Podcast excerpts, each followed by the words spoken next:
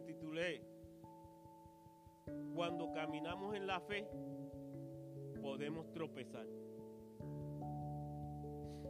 En Primera de Juan, Primera de Juan, capítulo 2, versos 1 y 2 dice, hijitos míos, estas cosas os escribo para que no pequéis. Y si alguno hubiere pecado, abogado tenemos para con el Padre, a Jesucristo. Y él es, y él es la propiciación por nuestros pecados, y no solamente por los nuestros, sino también por los de todo el mundo. La versión Dios, Dios ha hablado y lo dice así, hijitos míos, les escribo estas cosas para que no cometan pecados. Aunque si alguno comete pecado, tenemos ante el Padre un defensor que es Jesucristo. Él es justo. Jesucristo se ofreció en sacrificio para que nuestros pecados sean perdonados. Y no solo los nuestros, sino los de todo el mundo. Wow, qué tremendo, ¿verdad? Qué tremendo, ¿verdad? Que una persona, un Dios maravilloso, vino y se sacrificó para que nosotros pudiéramos acercarnos a Dios. Yo, yo te pregunto, a veces tú te has puesto a pensar que Dios te va a abandonar porque en vez de caminar por la fe, tropezaste y te caíste. O te ha dado temor el que existe un límite para la paciencia de Dios con relación a tus fracasos o a tus caídas. Algunas personas, ¿verdad? Algunas personas se dejan llevar por esta clase de pensamiento y creen que Dios se enoja con ellos, se molesta con ellos y que está listo para abandonarlos y que va a desecharlos porque tropiezan y se cayeron. El caminar por la fe puede ser interrumpido por momentos de duda, de rebelión e incluso mentiras del enemigo. Y durante esos momentos creemos que seguramente Dios perdió su paciencia con nosotros y nos dejó, se apartó de nosotros. Probablemente nos abandonaríamos a nosotros mismos si, realmente pensáramos que Dios lo hace así. Dejamos de caminar por la fe en Dios caemos directamente a un lado del camino y nos preguntamos, ¿qué pasa? ¿Qué sucede? Nuestro propósito de estar aquí se suspende, se cancela y Satanás queda satisfecho. Pero mira, la primera verdad que necesitamos saber de Dios para o fortalecer nuestra fe, el que es que Él nos ama y acepta en forma incondicional. Cuando caminamos en la fe firmemente, Dios nos ama. Y cuando nuestro caminar es débil, también Dios nos ama.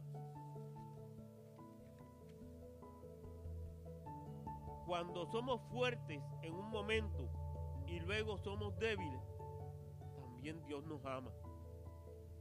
Porque su amor es eterno y es constante. Estará siempre con nosotros cuando caminamos diariamente. Mira esta historia. Marta parecía ser una persona feliz. Era una cristiana muy activa en, su iglesia. Logró predicarle a su tío alcohólico y su tío conoció a Cristo, se convirtió a Cristo. Era una mujer bonita, tenía un buen marido y dos hijos maravillosos. Pero a pesar de todo eso, Marta ya había intentado suicidarse dos veces. Se preguntaba, ¿cómo Dios puede amarme? Llorando, si soy una fracasada, soy una porquería. Sin embargo, un pastor le dijo, Marta, Dios te ama no porque lo merezca, te ama porque esa es su naturaleza. Él simplemente te ama porque Él es amor.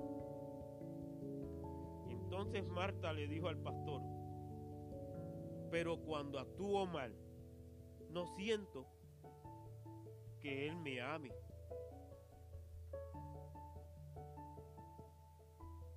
En un mundo tan cambiante, el amor de Dios hacia ti es la gran constante eterna en medio de las inconsistencias de este mundo. No confíes en esos sentimientos. Él ama a sus hijos siempre, actúen mal o actúen bien. Ese es el corazón de Dios. Y eso lo vemos en el Evangelio de Lucas, en el capítulo 15, versos del 3 al 7. Cuando vamos a Lucas,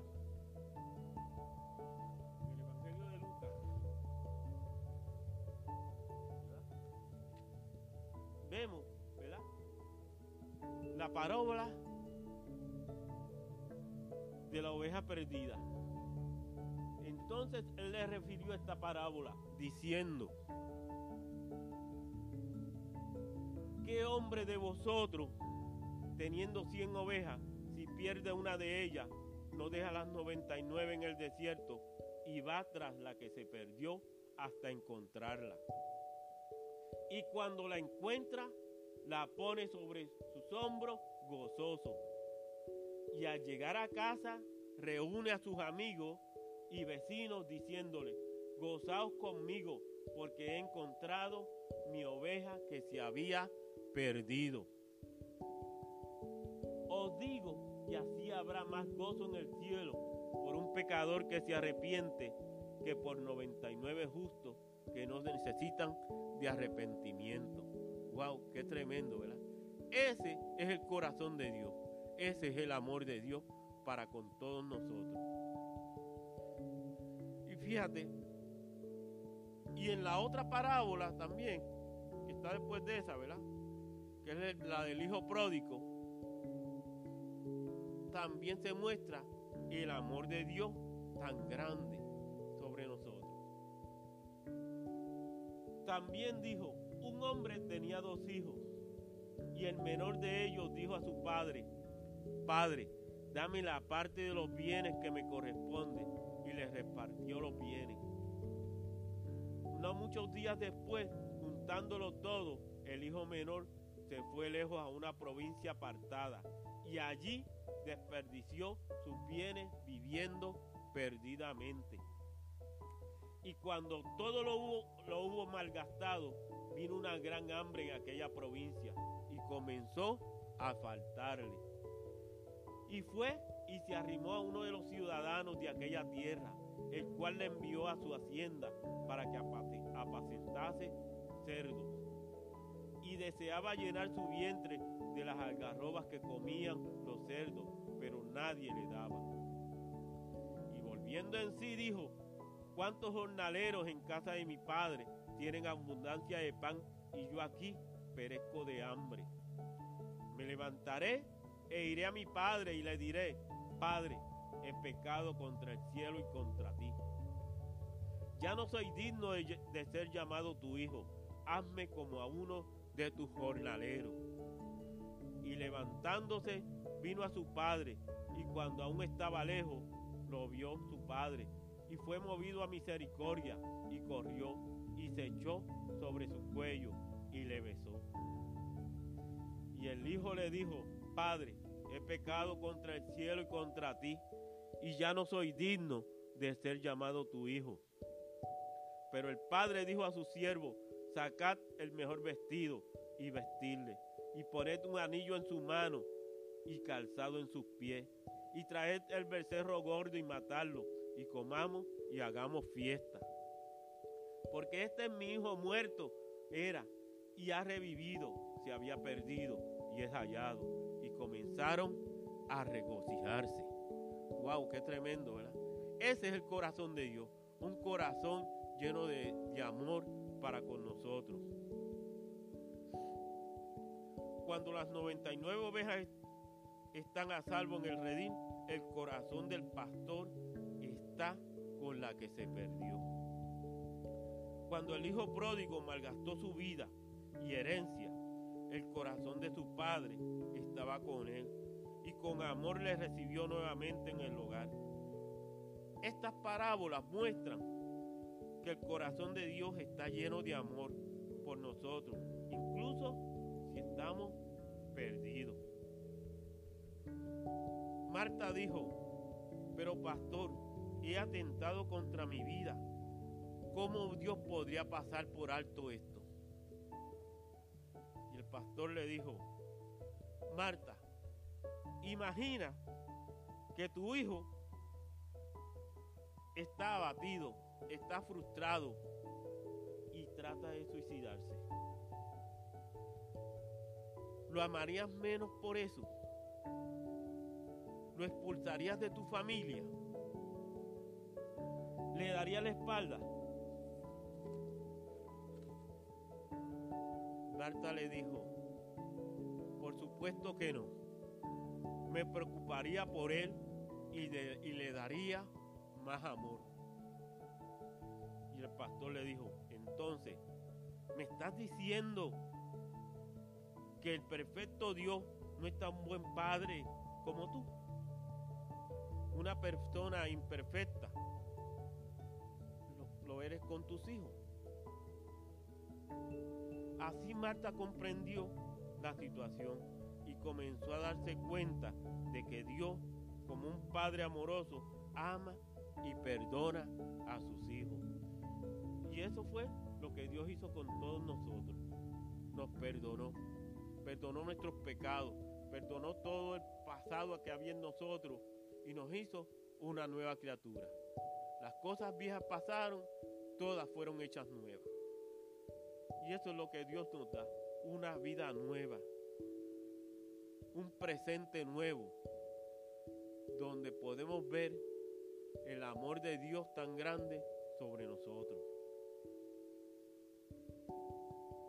El Señor nos ama para bien. Y eso lo vemos en Juan, primera de Juan, capítulo 2, verso 1 y 2, que, que dice, os escribo esto para que no pequéis. Y Juan continúa y nos dice que Dios ya ha previsto nuestras caídas. Así su amor continúa constante a pesar de lo que, de lo que hagamos. Nos dice, si alguno hubiere pecado, abogado tenemos para con el Padre, a Jesucristo. Él es la propiciación por nuestros pecados, y no solamente por los nuestros, sino también por los de todo el mundo. ¡Wow! ¡Qué maravilloso es ese Dios todopoderoso! A veces dudamos del amor de Dios porque nuestro adversario utiliza cada pequeña ofensa para acusarnos, para decirnos que no, que, que no somos buenos para nada. Eso nos dice el adversario, el enemigo. Pero nuestro abogado Jesucristo, más poderoso que nuestro adversario, ya pagó nuestra deuda por nuestros pecados. Sin importar si nos caemos, Dios aún nos ama, porque su amor depende de su carácter. Porque nos ama, nos disciplina, para que participemos de su santidad. Wow, qué tremendo, ¿verdad? Ese es el amor de Dios sobre nosotros, el amor que nos cubre, el amor incondicional. Hebreo capítulo 12, verso 10 dice, Hebreos capítulo 12, verso 10 dice, y aquellos ciertamente por pocos días nos, disciplinaban padres, como a ellos les parecía, pero este para lo que nos es provechoso, para que participemos de su santidad. La versión Dios habla hoy lo dice así. Nuestros padres aquí en la tierra nos corregían durante una corta vida, según lo que más conveniente les parecía. Pero Dios nos corrige para nuestro verdadero provecho, para hacernos santos como Él. ¡Wow! ¡Qué maravilloso, ¿verdad? Ese es el Dios a quien nosotros le servimos, al, que Dios, al Dios que nosotros conocimos, al Dios, ¿verdad? Que siempre está dispuesto a perdonarnos y tiene sus brazos abiertos. Mira esta otra historia. Esta historia es de una familia. Padre, una madre y dos hijos. Uno de los hijos se llama Javier y el otro se llama Felipe. El padre a Javier le regaló un pollito que se llamaba Tony. Y a Felipe su, su papá le regaló un periquito que se llamaba Lito. Una noche el papá llegó a la casa de su trabajo y su esposa Tita lo estaba esperando en la puerta y le dijo en voz baja, sería bueno que hablara con Javier. El esposo le pregunta, ¿cuál es el, el problema? La esposa le dice, creo que Javier mató a Tony esta tarde. El papá fue donde Javier y le preguntó directamente, ¿mataste a Tony esta tarde? Javier contestó, no. Bien seguro contestó, no. Sí lo hizo, sí lo hizo, lo acusó Felipe, su hermano. Pero Javier no reconoció Lamentablemente para Javier había un testigo. Cuando el papá le preguntó al amigo de Felipe si había visto a Javier matar a su pollito, él respondió que sí. El padre nuevamente confrontó a Javier, pero esta vez le pegó en el trasero con uno de esos grandes bates de plástico que hizo mucho ruido, pero sin causarle daño. El papá le dice a Javier, haber matado a Tony ya no es el problema. Pero tiene que ser honesto conmigo. ¿Lo hiciste? Javier contestó que no. El papá le pegó otra vez con el bate de plástico. Y el papá le dice a Javier, dime la verdad, ¿mataste el pollito?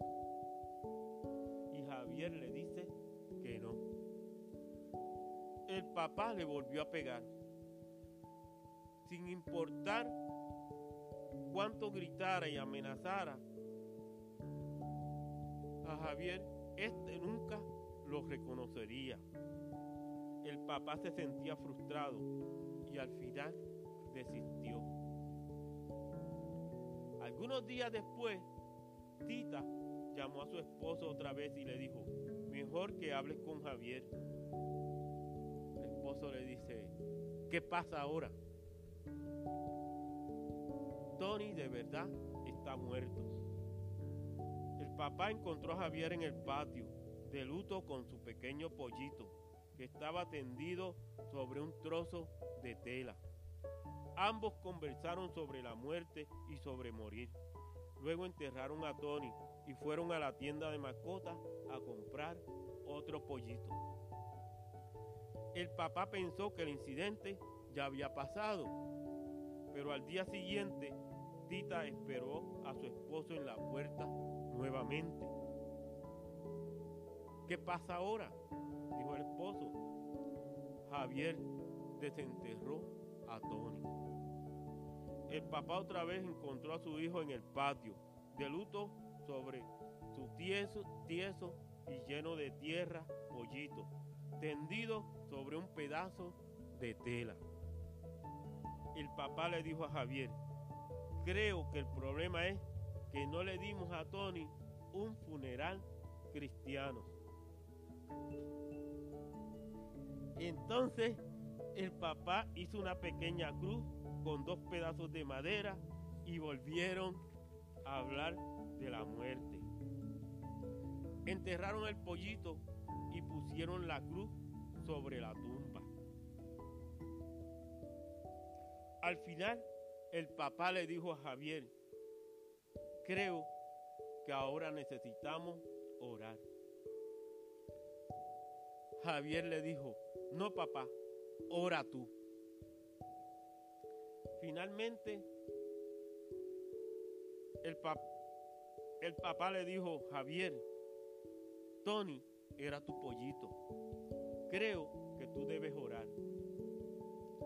Finalmente, Javier accedió y esta fue su, fue su oración. Amado Jesús,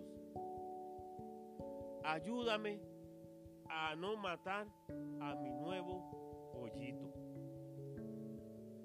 el papá no pudo sacar la verdad a su hijo con el bate plástico, pero Dios sí lo hizo, trabajando en su oración.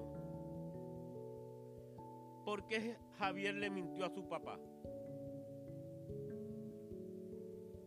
Porque Javier pensó que si confesaba haber matado al pollito, el papá no lo, no lo amaría más. Estaba dispuesto a mentir para conservar el amor de su papá y respeto. Los que creyó perder se admitía su mal proceder. El papá bajó sus armas y le dijo a su pequeño Javier, Hijo, quiero que sepas algo sin importar lo que hagas en tu vida, siempre voy a amarte. Puedes ser honesto y decirme la verdad.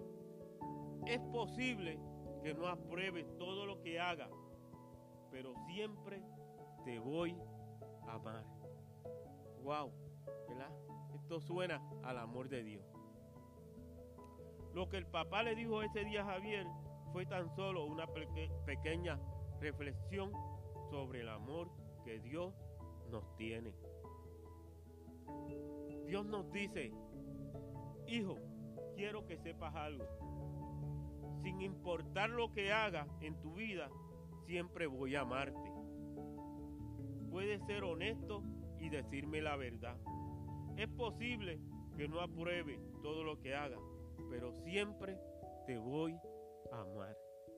Ese es el amor incondicional de Dios, un amor constante, un amor que no se acaba, un amor que siempre está presente en nuestras vidas.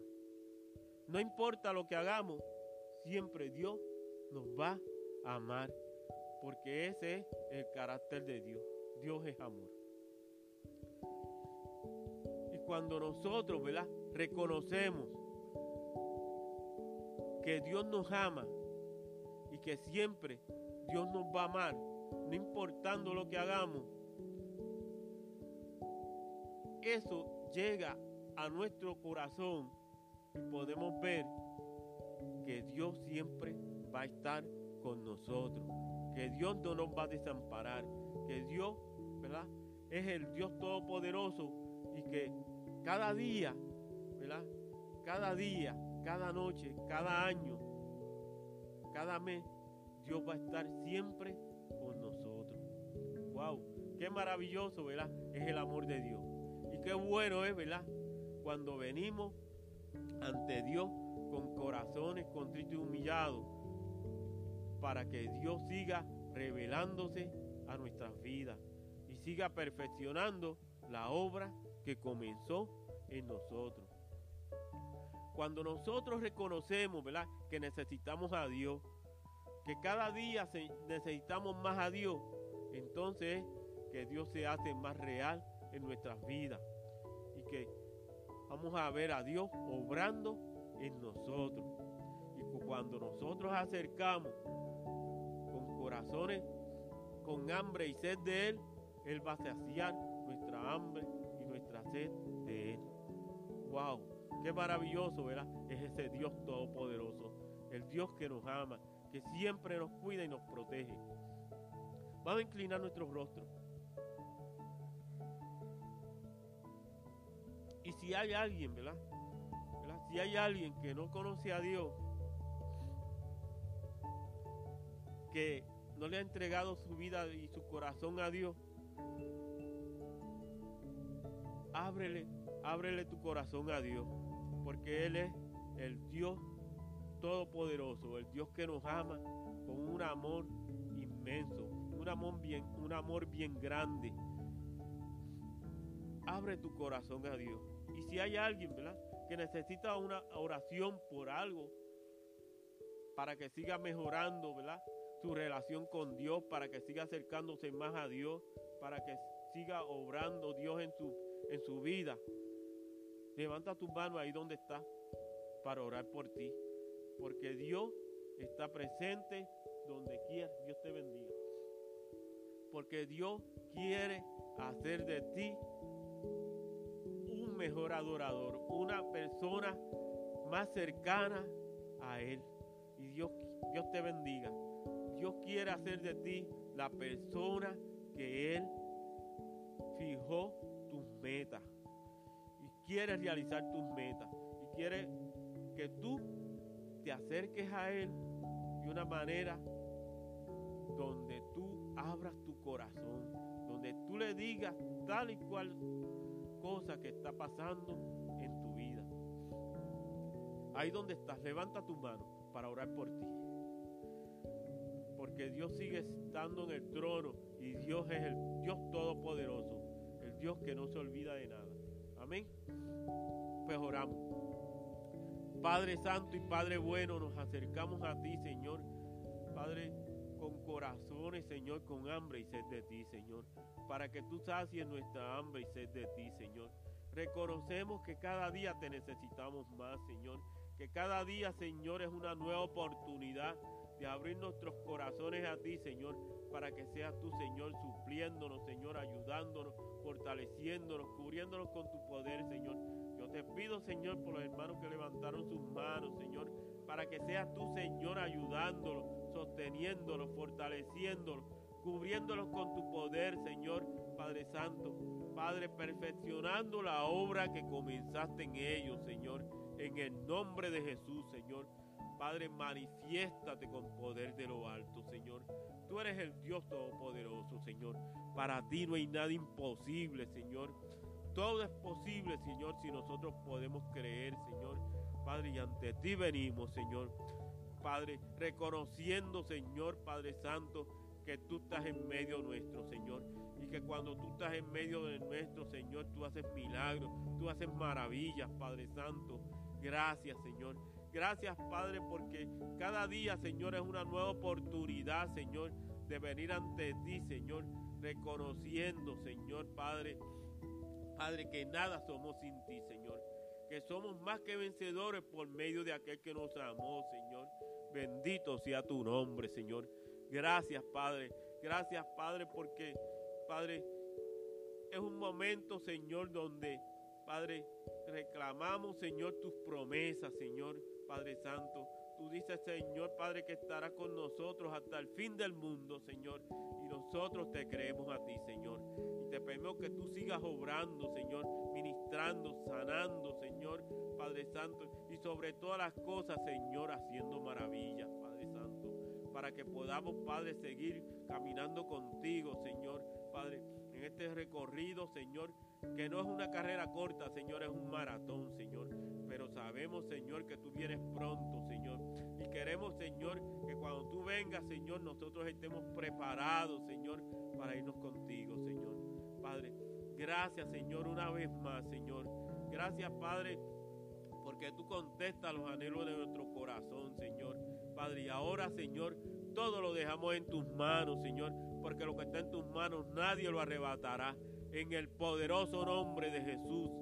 Amén, Señor.